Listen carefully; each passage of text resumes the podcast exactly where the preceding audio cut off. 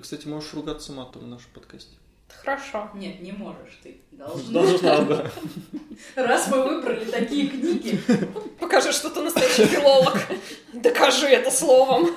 Всем привет! Это фантастический книжный подкаст. С вами Александр Шигаев, Евгений Лисицына и филолог-шекспировед Людмила Артемьева. Привет. Зачем нам шекспировед?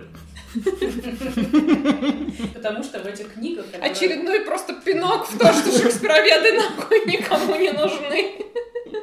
Не-не-не, у нас просто в этот раз книги, в которых очень много Шекспира.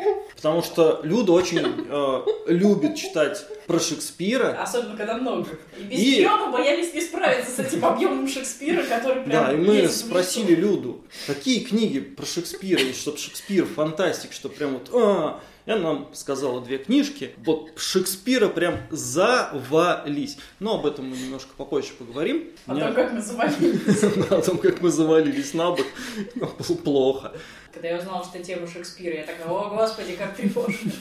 Но потом все стало нормально, потому что я поняла, что там нет Шекспира никакого. Никто не в другой книге. Там Да. 728, блядь, страниц. 516. 728 страниц. И на целых двух есть упоминание Шекспира. 516 и на трех четырех. Ну, это совсем другой разговор. Не, на самом деле там есть прекрасная фраза «Ну и жопа ваш Виль Шекспир». Это самое лучшее вообще, что Это есть. там, наверное, было С, осел, дурак, потому что там же идет стилизация под 17 век. Там С означало осла. Ну, в общем, короче, здесь в переводе «Какая жопа?» Этот Виль Шекспир. И я, знаешь, я был абсолютно согласен, потому что 750... 707. И, короче, дохуя страниц. Никакого, блядь, Шекспира. Лю такой, бля, будем читать Шекспир, про Шекспира, зато, фантастика. Понимаешь, какой это обман ожиданий. Ты ждешь, ты на каждой странице ждешь, что сейчас появится Виль Шекспир. Не, на самом деле, я ради таких крупиц читаю всякое говно. Это не говно. Мне, кстати, Нет, Дадо да, да, норм. нормально, а вот вторая пиздец. И мне ни та, ни другая не понравилось, но они лучше, чем многое, как я написала Ну, Саша. да. То есть я обычно читаю хуже вещи. Мы тоже. подкаста мы такие, да, да, это неплохо. Сначала про Шекспира прям немножко. Кто это? Ну, я думаю, Саша, кто это? Расскажи. Я думаю, все знают, кто такой Шекспир. У меня, на самом деле, очень простой вопрос. Э, Люд, как ты думаешь, а у нас в России Шекспир популярен? Ну, как и с большинством мировой литературы, все слышали какие-нибудь имена, и сами имена даже могут узнать, но, соответственно, не считают отсылки к непосредственно сюжетам. Это касается не только в России, а в Англии то же самое. О, я просто часто это слышу. Не, ну у нас в школе, конечно, это что-то было, но ты знаешь, я не читал. О, правда у Гамлета такой сюжет? Офигеть! Как интересно. Читать я это, конечно, не буду. Ну, то есть это стандартная вообще история. Нет, у нас популярен, но никто не знает, что он популярен. Потому что, ну, если ты не знаешь, куда копать, есть три пути. Греческие мифы, Библия, либо Шекспир. Но у нас просто не знают, что в этом направлении надо копать, и никто этих отсылок, ну, я не говорю, что прям вообще никто, но большая часть этих отсылок не улавливает. Хотя их на самом деле до хрена.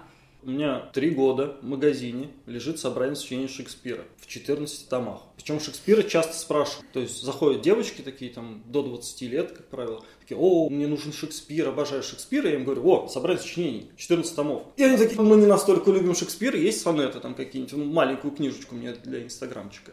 Итак, мы выяснили, что в России Шекспир нахуй никому не нужен. Но он нужен нам. Люда, объясни, какого хрена вообще тебя интересует эта тема? И почему мы читали эти две прекрасных книги, в которых очень много Шекспира? На самом деле, естественно, что так называемая формульная литература, то есть которая следует строго каким-то правилам жанра и так особо не отклоняется, и жанр поэтому всегда узнаваемый, там детективы, фантастика, они очень часто эксплуатируют какие-то известные сюжеты, на которые нанизывают свои фантастическо-детективные элементы. Это могут быть сюжеты какой-то мировой литературы, это могут быть отсылки к каким-нибудь произведениям искусства, искусства. Естественно, в это поле попадает Шекспир. Он попадает туда со своими произведениями, даже попадает и биография Шекспира. Потому что что в русскоязычной, что в англоязычной традиции очень сильно представление о том, что Шекспир нихуя не написал, его вообще, наверное, не было, это все происки секретных агентов, организаций, масонов, розенкрейнцеров. Естественно, этот сюжет, что Шекспир на самом деле не Шекспир, а кто-то другой, он э, в своем сути конспирологичен, то есть это один большой заговор, а заговор это всегда хорошая завязка для какого-нибудь произведения массовой литературы, потому что это очень удобно туда нанизывать всякое, всякое, всякое и плести, что получится, и главное, за логикой следить не надо, потому что, ну, come on, какая логика в заговоре? Никакой. То есть очень удобно, даже если ты писатель не очень, ты, с одной стороны, как бы ловишь немножечко хайпа, потому что все слышали про Шекспира, при этом все слышали, что, наверное, это был не он, и то есть, опять же, ты подливаешь масло в огонь конспирологии, и в то же время ты можешь плести любую хуйню и выходить победителем. Вообще отлично, очень удобно. А почему книги, которые мы сегодня читали, не такие? Они, да, они получше, чем то, что очень часто встречается. В этом корпусе текстов, которые эксплуатируют э, тему шекспировского вопроса, был он, не был, писал, не писал, я, собственно, такой корпус текстов и читаю, потому что мне интересно, что они с этим вопросом о Шекспире делают, и как они вообще его используют в детективах и фантастике. И вот то, что мы читали, оно немножечко выбивается. Некоторой новизной, во-первых, подхода к этому вопросу в рамках сюжета своих произведений, а во-вторых, качеством, потому что стиль и сюжет обоих этих произведений, он лучше, чем то, что обычно встречается, когда я Слушай, вот читаю всякую такую хуйню. Может, просто сыграл роль то, что в этих книжках ни хрена нет Шекспира? Там, нет, вы думаете, их везде, что ли, много? Там бывает, да, совсем чуть-чуть немножечко упоминания, ну, если оно там есть, мне уже есть что исследовать. Короче, нас наебали. Филологи крохоборы.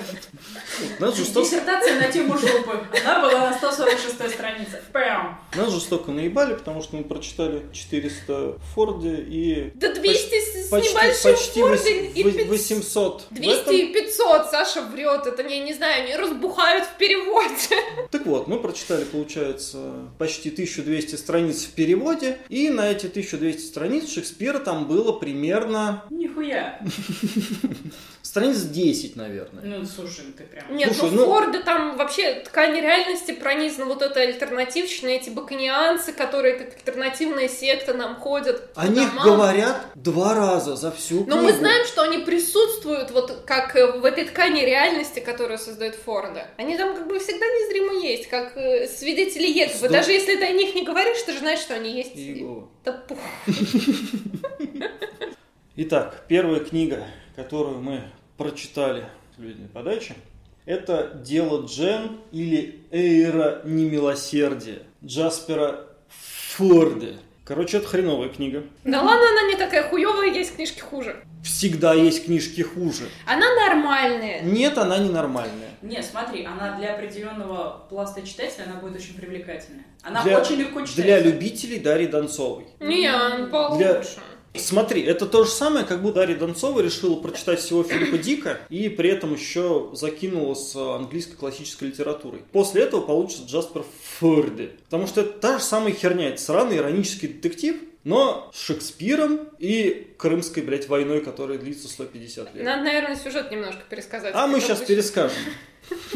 Нет, там вот этой заманухи на самом деле навалом. То есть это как бы для любителей литературы, если вы любите литературу. Если вы ее не очень любите, там не очень глубокая, в общем-то, литература. Ну, что там, Диккенс, Джон Эйр и немножко Шекспира. Очень мало Очень мало Шекспира. Шекспира, да. Но все равно, когда ты читаешь, ты чувствуешь, что немножко к этому приобщился, и ты не просто там говёный детектив перечитала. Да, кстати, те люди, которые не читали Джен Эйр и собрались читать эту книгу, и они очень хотят почитать Джен Эйр, не читайте эту книгу, потому что там пересказывается весь сюжет Джен Эйр.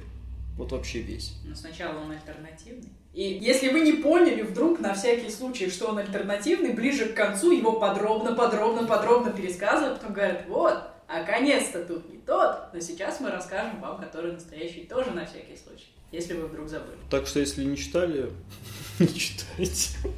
Ни то, ни другое. Не, на самом деле лучше просто почитать Джен Эйра, наверное. Ну, Джен Эйр очень хорошо читать, когда ты в восьмом классе. Когда ты маленькая Ну, девочка, да, да. прям... И чувствуешь, как тебя угнетает. Там ты еще можешь даже подумать, что Рочестер ничего такой мужик. А зато смотри, мы думали, что это вообще дремучие года, а это Слушай, начало 2001? нулевых. Я такую хуйню в 2001 писать про хроностражей. Блять. Я, в нем- я в нем разочаровался вообще полностью. Не, вообще по ощущениям, как будто это такая очень древнючая фантастика, потому что вот именно для фантастики берет сюжеты даже не простые, а вот именно примитивные. Типа, ну есть хроностражи, но мы там что-то меняем, от этого все меняется. И об этом писали действительно там в 50-е. То Ну, Хайнлайн Уже в писал. 80-е об этом было писать скучно. А когда наступают там 90-е нулевые, ну, об этом писать уже бессмысленно. Тебе надо очень крутую концепцию, чтобы как-то выстроить. Причем, как я понимаю, вот я сейчас прямо вижу в Википедии, что дело-то пошло. То есть он Ну, там- настрогал детективов на тему этого... Ну, это Дарья, Дон- Дарья Донцова. На, на тему этой... Дарья Донцова на анаболиках. Ну, у него, блин, реально очень много поклонников. Там на Лавливе все. Слушай, ну- Господи, это самые божественные детективы, там же читают Блять, это, книжечки». это сраный иронический детектив. У Донцовой тоже до пизды поклонников. И чё? А есть ли у нее Шекспир? Есть. Я читала у нее, там был Шекспир даже и не снилось, но там якобы страсти, страсти, и в А. самом конце они там говорят, ну, типа, Шекспиру даже и не снилось. Вот, и Они ради этого... недооценивают. Я это читала, да. Еще вот почему мне сразу пришла в голову Дарья Донцова, потому что в переводе название книги звучит как будто это книжка Дарьи Донцовой. Не, скорее Артемис Фаул какой-нибудь, вот что-нибудь такое. Ну, по-английски это просто дело Эйр. Ну, в общем, русские переводчики решили, чтобы Ну, точно пояснить. зашло. Нет, они реально там решили прям, мы сейчас в игру слов ворвемся просто на белом коне. Мы переведем каждую фамилию, каждый чих. И да, мы не справимся ни с одними шутками по поводу этих самых фамилий, но ничего, когда это нас останавливало. Мне, кстати, очень интересно, как у Форда это все на английском реализовано, потому что совершенно очевидно, что где-то в середине книги идет игра слов, но с ней вообще ничего не получилось, и там просто набор каких-то странных фраз, как будто аутисты разговаривают. На самом деле, там самая заметная игра слов в именах это этот Аид Аидович, который Эрчерон Хейтс. А Херон, она где-то объясняет, что течет в подземном царстве. И вот Аид. Все, вот его надо было переводить Аид Аидович. Все, вся игра, блядь, слов. Нет, а самая великая игра слов это этот чувак по фамилии Дармо, по-моему. Дармо, да. А я не помню еще Который Голиаф, главный в Голиафе, там вот этот вот хрен. Какой Голиаф? Я уже забыла. Так, блядь. Это на самом деле нормально, потому что все эти персонажи, они нахрен не сдают вообще. В смысле, ну, ну-ка напомните мне, что Короче, Голиаф. мелкий Я хуй. давно читала. В смысле мелкий хуй? Кого? Ну там хуил бегает, который постоянно до всех доебывается, и у него винтовка там какую-то, он там винтовку делает. А, который хочет винтовку, да. Слушайте, я не помню, он совсем не дермо. Нет, он, Ну, Нормально, он что-то так... Не, я имею в виду в плане фамилии, у него что-то совершенно достаточно нейтральное. Ну, я так и поняла. Надо было мне взять тогда с собой читалку, я потом могла посмотреть. Ну что ты не взял читалку? Можешь скачать сейчас, срочно. на А где, откуда? Ну, Не знаю, откуда ты их берешь. Откуда ты, блядь, берешь все эти книги? Я захожу на Гудриц, ввожу Шекспир и какая-нибудь хуета. Или на Липген. И вот все, что мне попадает. Шекспир и дары смерти, вот это вот известно. Шекспир какая-то хуета, я почитал такую книгу. Да ты только что почитал такую книгу. Не было Шекспира. Зато в хуеты с избытком. Ну, блин. А ты, кстати, оценила внезапный э, украинский у валийцев? Да, я еще такая, типа, що це таке? Що це було? Что происходит? Типа, почему валийцев именно так стилизовали? Почему они не по-якутски, например, говорят?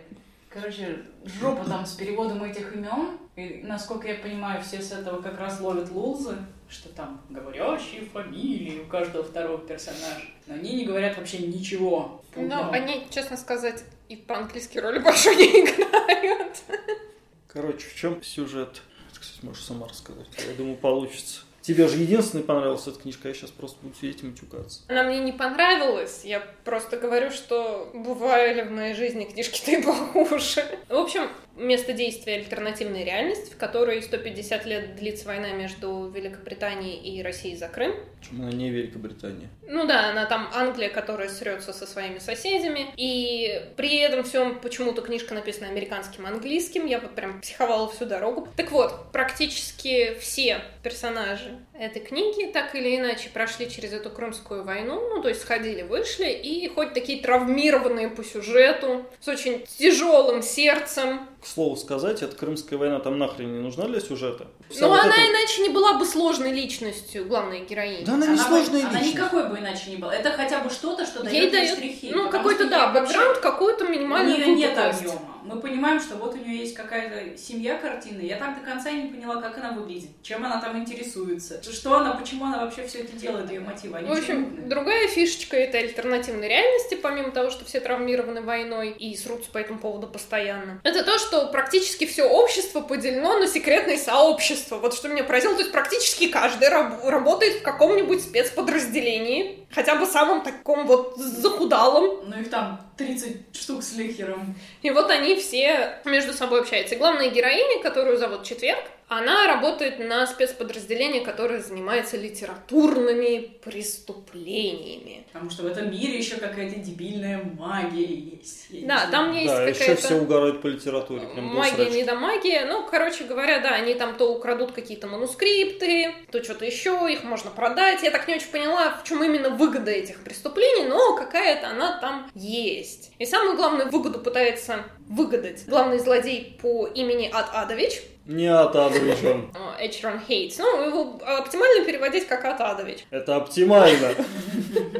Мы-то читали не оптимальный перевод. Он какой-то супермаг, никто не супермаг, но он супермаг. И он понимает, что если он сейчас будет торгаться в литературные произведения и менять их в сюжет, то он сможет срубить бабла с остальных секретных подразделений. Поэтому они... Причем бабло для него не важно. Он просто злодей-злодеище. Но он... Злодей, Ад- злодеевич.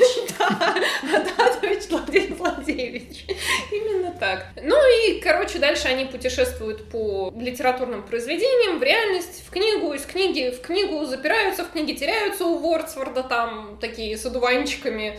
В общем, развлекают фанатов. Я бы сказала таких людей, которые только собрались поступать на филфак, и их это животрепещущая тема попасть Будоражит. в книгу! Наконец-то! Ну, каждый, мне кажется, когда-то об этом мечтал, Ну, кто сильно тоже, кстати, угорал. сюжет по такой, он почтению. в десятки книг прослеживал. И он каждому такому человеку, тем не менее, будет немножечко близок. Как бы я хотела очутиться в этом мире книги. По поводу каждой книжки. Вообще слышал? Даже по поводу Клав- книжного вора я К слышал. Лавкрафту их всех. Ну да, ты представляешь, книжный вор, там война, там убивают, Гитлер ест детей, и ты такой, оп, хочу попасть в мир этой книги. А вот, они пока ходят между реальностями и книгами, заодно переписывают сюжет Джин Эйр, и в итоге он становится тем, как мы его знаем. А еще там есть путешествия во времени, которые в этой книге не объяснены, но могут быть объяснены дальше. Или нет, я не знаю, я не буду дальше. А А так как тема нашего подкаста «Шекспир фантастики», Прям сразу с козырей ходишь. Ну, во-первых, как я уже упоминала, в этой альтернативной реальности по домам ходит секта баконианцев, которые пытаются всех убедить, что произведение Шекспира на самом деле написано его старшим современником Фрэнсисом Бэконом. Их никто не воспринимает всерьез, как никто никогда не воспринимает всерьез какую бы то ни было секту. Но это тоже такая маленькая замануха, то есть если у нас очень литературный мир, то и, конечно, секты должны быть литературными. Ну да, там же много чуваков, там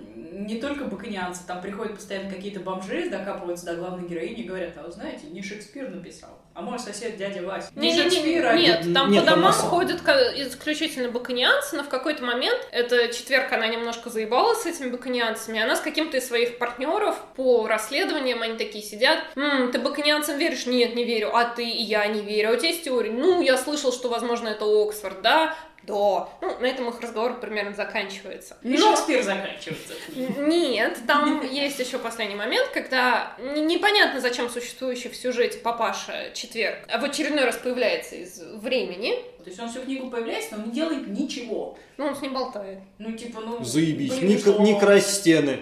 Можно было поговорить с котом, например. Ну, не знаю. И вот она его там спрашивает, я вот хочу узнать, кто на самом деле написал Шекспира. И его ответ на самом деле очень оригинальный. Ну, Потому что выбивается из стандартного ряда ответов, а ответ такой «Никто». Произведение Шекспира есть, но их никто не написал. Та-да-да-да. И это по части прикольно, потому что в этом есть какая-то такая маленькая-маленькая новизна.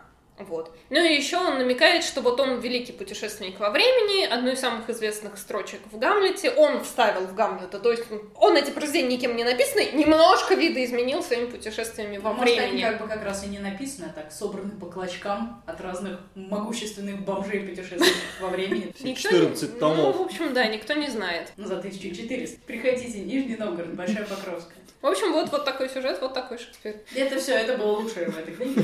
Нет, длина, потому что в оригинале там всего 200 с небольшим страничек, и то есть она так быстренько и резвенько прочиталась, она меня этим подкупила. Нет, у меня на самом деле, я по ридеру меряю где-то 450 страничек, но это за счет того, что там по большей части диалоги. То есть там не очень много всяких описаний и так далее, и так далее. Там просто все постоянно друг с другом трендят. И это как бы отбивается строками, и за счет этого объем раздувается вдвое. И я предполагаю, что в верстке книги тоже по 450-480 Да, страниц да, да, именно по этой причине. такая. Ну, то есть, если это сжать в такой плотный текст, как творожок, то И выбросить. так много. Но читается, правда, легко. То есть у меня это заняло один Но вечер. незачем. Но это тот вечер, который я не буду вспоминать как счастливый.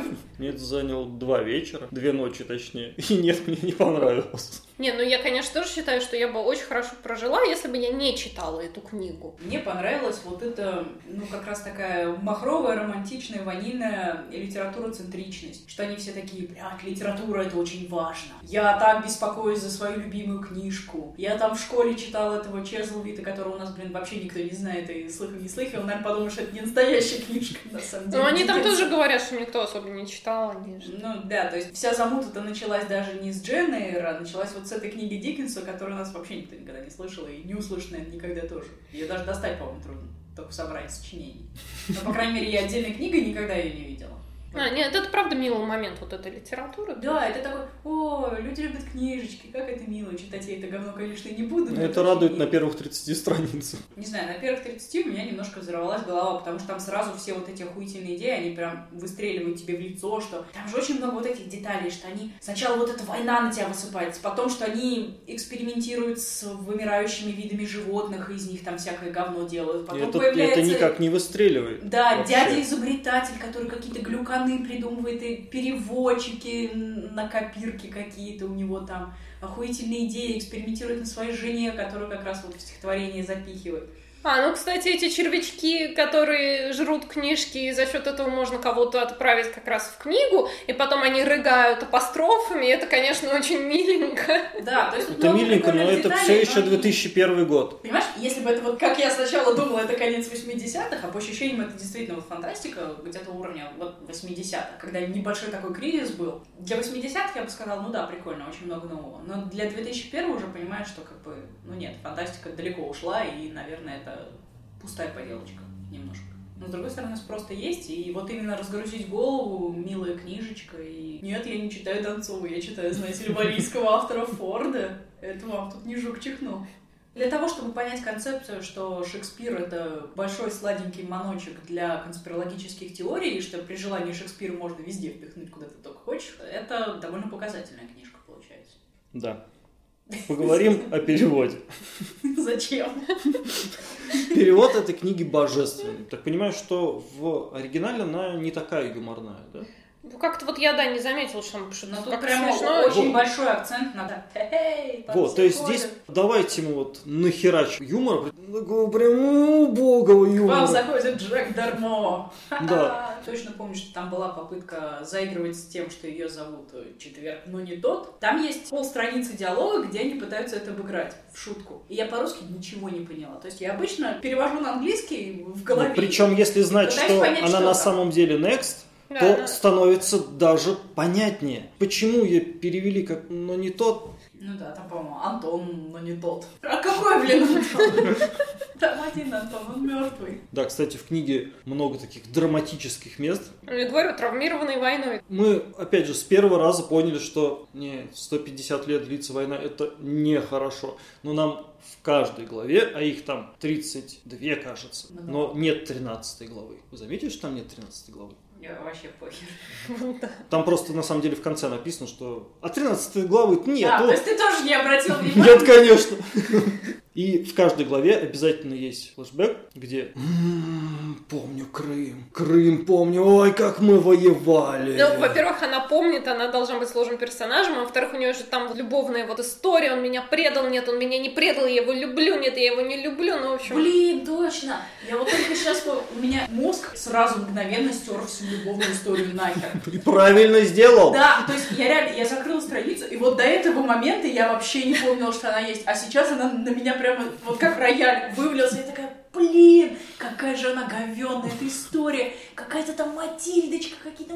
А- Она дебильная, причем, когда в конце она все-таки вернулась к этому мужику, ой, я тебя только и ждал, я думаю, блядь. Надо заканчивать, потому что мы так много говорим про эту книгу, как будто она очень важная, охуительная и так далее. Если вам хочется какую-то легкую книжку для разгрузки мозгов, то, в принципе, почитать можно, почему нет? Ну, легкая книжка про путешествие Да. в мире литературы. Просто про путешествия в мире литературы есть поинтереснее. Про путешествия во времени есть поинтереснее. Про детективы есть поинтереснее. Но если вас именно конкретно такая смесь интересует, вот именно, чтобы фантастика, и детектив, и девочка, и литература, ну, наверное, вот конкретно такой микс найти сложнее. Вот он есть. Вторая книга, которую мы читали, это «Взлет и падение Додо» Нила Стивенсона, написанная в соавторстве с Николь Галант. Я вообще не в курсе, кто такая Николь Галант и как она вообще участвовала в этой книжке. Она могла бы перейти поучаствовать в финале. Вот я бы была благодарна очень ей.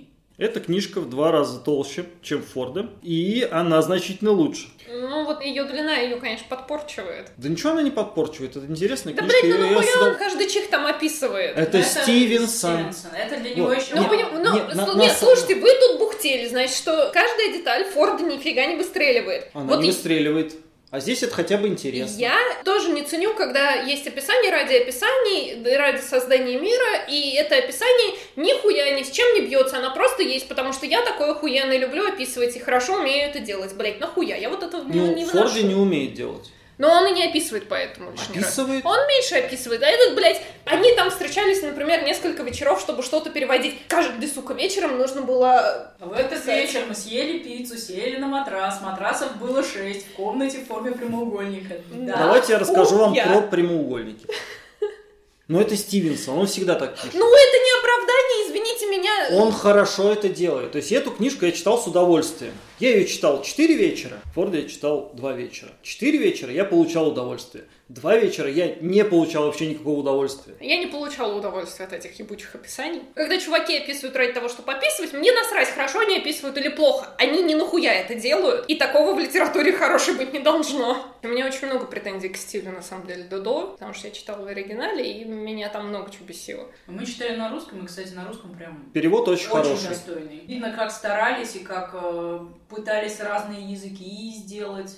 Что касается стиля, что мне не нравилось, сюжет рассказывается вечно за счет свидетельств разных персонажей. Мелисанда пишет что-то там, тут отчет этого, отчет этого, запись из дневника того. И видно, что автор или авторы, мы не очень понимаем, кто отвечал за что, понятно, пытались э, стилизовать каждое высказывание каждого персонажа под вот, ну, какой-то единый стиль, чтобы они как-то между собой отличались, чтобы не было такого, что один чувак сел написал. И как бы молодцы, они постарались. Но эта их стилизация была очень и очень примитивной. То есть, во-первых, сначала Мелисанда такая говорит, я тут сижу в викторианской Англии, поэтому я сейчас буду писать как в викторианской Англии. Нет, как раз, по-моему, это не очень удалось. И нет, им удалось хотя бы персонажей разделить. Ну, то есть мы примерно их отличаем все-таки по стилю высказывания. Э, Там нет викторианской Англии, и понятно, чтобы нам было еще ясно, как ей это сложно, там она вставляет периодически слова fucking и зачеркивает их. Или лол и зачеркивает. То есть у нее такая викторианская Англия смешная. Потом есть эта ведьма из начала 17 века, которая письма постоянно пишет. Ну, и понятно, чуваки не знали, как в 17 веке должны были разговаривать люди. Они выбрали одну синтаксическую конструкцию. Она идет жопа, голова, середина. Примерно вот такая синтаксическая конструкция. И они решили, что у них эта ведьма и вообще все в 17 веке будут разговаривать только этой синтаксической конструкцией. То есть больше никак, а только таким образом. Но как раз в переводе это все сгладилось. Ну да. И это выглядит довольно убого. Ладно то, что это не 17 век. Ну, хуй с ним. Можно было хотя бы немножко разнообразить или не настолько упираться. Ну, наверное, если бы не был третий соавтор, который был бы лингвистом, он бы это поправил. Тут у них только персонажи-лингвисты. Вот косяк, косяк. И потом, когда доходит до речи всяких более древних персонажей, они тут забивают хуй и ничего не стилизуют. И как бы, блядь, вы нахуя тут упирались, что вы, типа, такие можете это сделать, а эти у вас говорят как, типа, современность, только без э, знания современных слов. Ну, то есть полная лажа. Люди как бы старались, а получилось-то хуево. Ну, не знаю, в переводе норм. Ну, это, мне кажется, вообще, в принципе, самая большая проблема в time travel. Ну, на самом деле, в таком случае, ну, хуёвый ты стилизатор, то не пытайся. Создай более убедительный мир, и воображение человека Вот, дальше и как раз в русском переводе создается ощущение, что они и не пытались. То есть они это оставили как условность. Потому что в русском переводе там особенно заморочек нет. Ну, Ну там да. пара каких-то выспренных слов в прошлом есть, и все. То есть они ни синтаксисом, ни с чем, они не заморачиваются. И поэтому ощущение абсолютно нормально. Ну, видимо, в английском варианте такого нет. Но у нас на английском никто не может читать. На русском хоть кто-нибудь прочитал. Э, Расскажите про сюжет. Че, мне опять его рассказывают? Ну а кому же? Кто нас подбил на эту авантюру? Короче говоря, тайное правительство идет нанимать на работу лингвиста, который не просто переводит, блядь, с мертвых языков, она, сука, на них разговаривает. Я вообще, я так страшно завидовала, то есть она такая, ну, я там чихнула в сторону учебника древнееврейского языка и выучила его за полтора вечера. Легко разговариваю на всех диалектах, никак не буду это использовать в книге, но просто поверьте. Да. И они ее нанимают на работу, чтобы она им переводила всякие древние документы, ага, которые сообщают, что реально существовала магия. Не, они выясняют, что магия существовала до какого-то момента, а потом накрылась медным Да, тазом. Потом да. пропала. И тогда они начинают думать, что им надо сделать э, сейчас, чтобы магию оживить. И они строят супер-пупер какое-то там сооружение полукриогенное, полукомпьютерное. И давай путешествовать во времени вместе с ведьмами. И это все, в общем-то. Завязка вся. Да это и финал есть, учитывая, что у Стивенсона с финалами вообще швах. Как бы вот, они путешествуют. И дальше,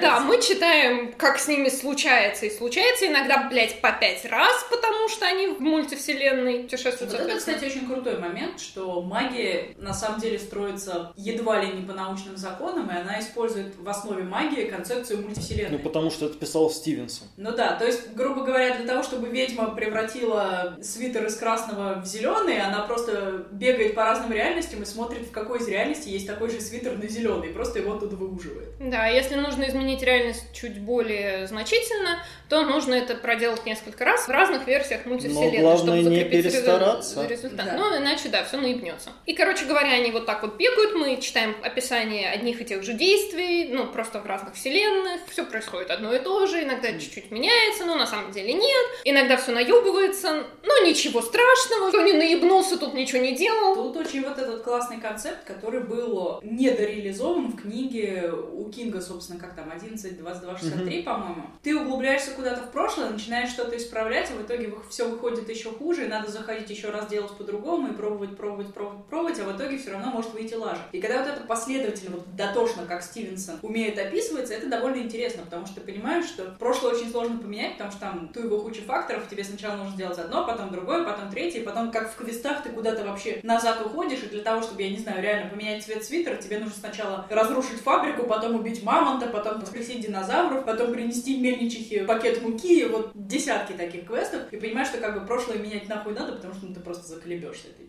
Там об этом много раз говорится. Да. Что, собственно, ведьмы очень не любят этим всем заниматься, потому что а нахуя слишком много затрат, а толку особо никакого. Ну да, но у них была довольно стройная концепция. Они хотели использовать магию, чтобы всем выдавать пиздов. В общем-то, как и вся военка. Мы хотим придумать что-нибудь с магией, чтобы жахало, и чтобы все боялись. А в итоге оказывается, что это все сложно, дорого, неэффективно, и как бы они там тыркаются, там тыркаются, и никак это особенно практически ты не применишь. Пентагон недоволен. Ну да, типа ты можешь гипнотизировать, но ты можешь гипнотизировать только вот в этой волшебной стиральной машинке, которую создали там на колесах. Нужно отдать должное, все-таки очень хорошо все продумано. То есть я бы убрала, конечно, ряды повторений и деталей, но то, что нет висящих концов, и да, именно что нет касается... таких условностей, что типа это работает просто потому, что Да, работает. что касается задумки, она сама довольно четко изложена, и никуда в сторону от нее никто не девается. Блин, это просто прикольно читать. Ты читаешь и думаешь, да, там, если ты приехал, изменил какую-то одну маленькую фигню, потом у тебя любимая пивнушка схлопнулась в никуда, и что-то там еще... Ну, там не маленькую фигню изменил, чтобы пивнушку Да, и, схлопнуть. кстати, когда очень сильно что-то меняется, прям грандиозное изменения, то может произойти вот этот ломах. Короче, все пойдет по пизде. Все корежит,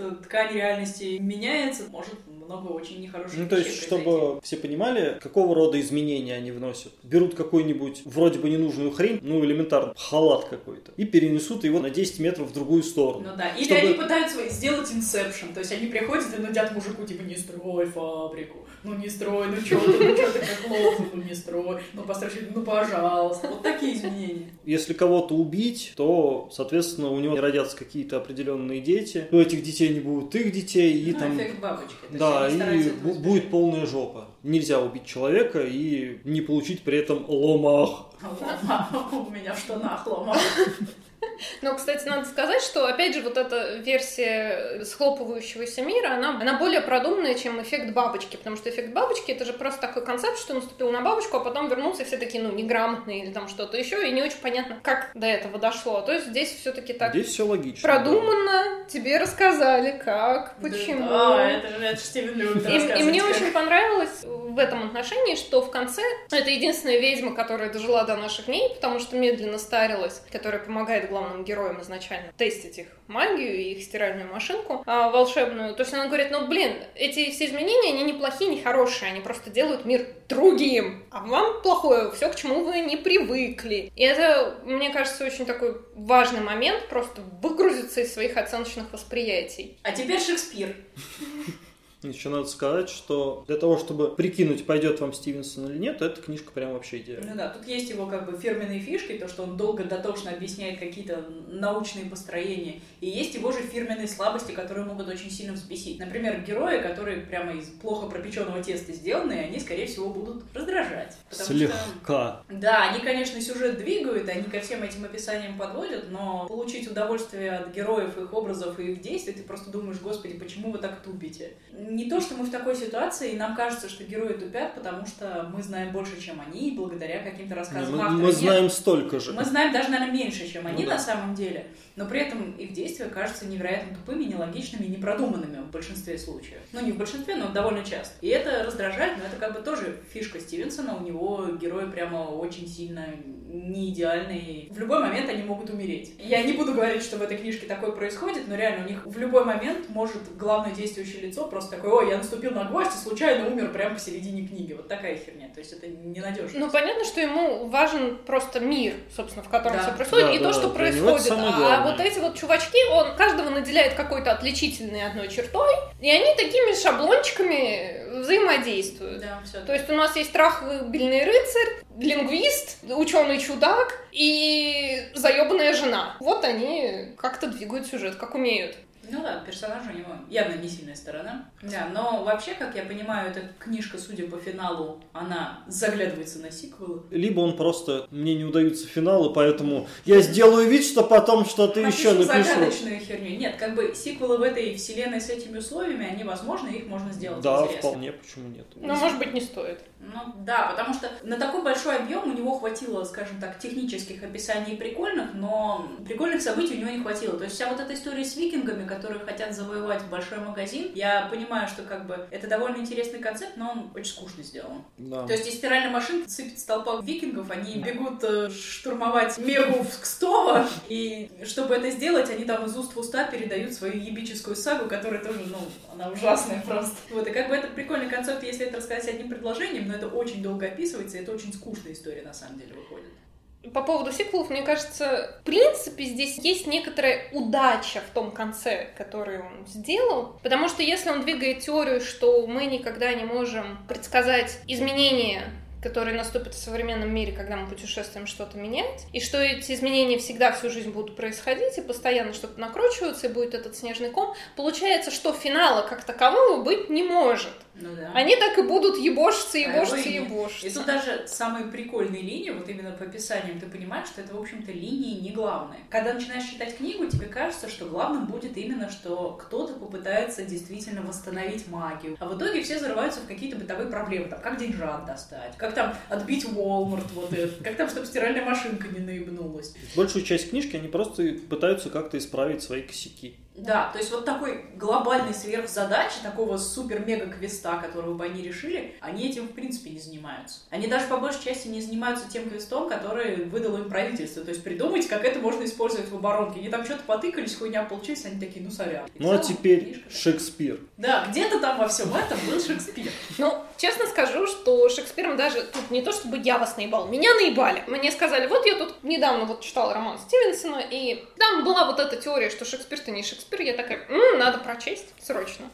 И тут я читаю, читаю, читаю, 500 страниц читаю, читаю. Не, ну там пораньше, пораньше. Там где-то страница на трехсотый. На 32%. Я специально ждала, я читала ее первую, я ждала. Ну, короче, появляется Шекспир. Да, И на то. самом деле наш персонаж просто попадает в начало 17 века, общается вот э, с ведьмой тамошней. И со слов ведьмы, то есть это... Но это очень интересно, что это дается очень субъективная оценка действительности, то есть одно субъективное мнение, а, которому можно вообще не придавать вес. И говорится, что с точки зрения этой ведьмы Шекспир средненький автор, а классный Нет, автор... там есть еще одно мнение другой ведьмы, А, ну да, ну в общем Шекспир такой средненький автор, который наоборот Да, и он не останется в веках, потому что нахуй нужна кому такая посредственность. Да. А зато классный автор это Марло. Но почему он так нам говорит наша Грейни? Потому что она трахается с Марло. Ну да, но, возможно, она с ним трахается из-за таланта, а не наоборот. Вот тут так сложно. Вот, ну, в общем, Потому что она прям фанатка-фанатка. но все равно это суби- очень субъективное мнение. Ну да. Ну и потом такой вот намек, что поскольку в съебнутом мире Марло гибнет, то, видимо, поэтому-то он в веках славы не Да, приобрел. Это, кстати, тоже фишка Стивенсона. Мы как бы все трое это прочитали, мы все трое так решили, но там ни одного прямого указания на это нет. То Ну, есть- там есть тоненький намек, и на- надо дать должное. Он, он знает, что Шекспир популярнее, чем Марло, и он даже посчитал нужным объяснить, как так вышло. Ну да, я вот тоже, кстати, решила, что, возможно, Из-за Из-за ломаха. из-за ломах, из-за слов этой ведьмы, что если бы они тогда не, Не сломали реальность, да. то на самом деле мы бы сейчас восторгались, собственно, Китом Марло. Но, короче, эту книжку мы действительно советуем, она неплохая. Да, она хорошая. Мне она понравилась. Людям она не А- понравилась. а- Она вряд ли заинтересует кого-то, кому важен Шекспир.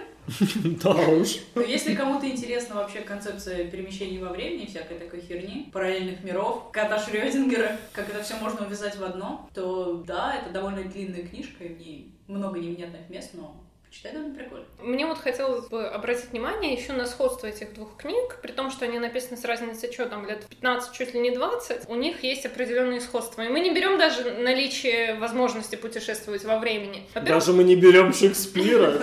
Да, это история о том, как мы не взяли Шекспира вообще весь этот подкаст.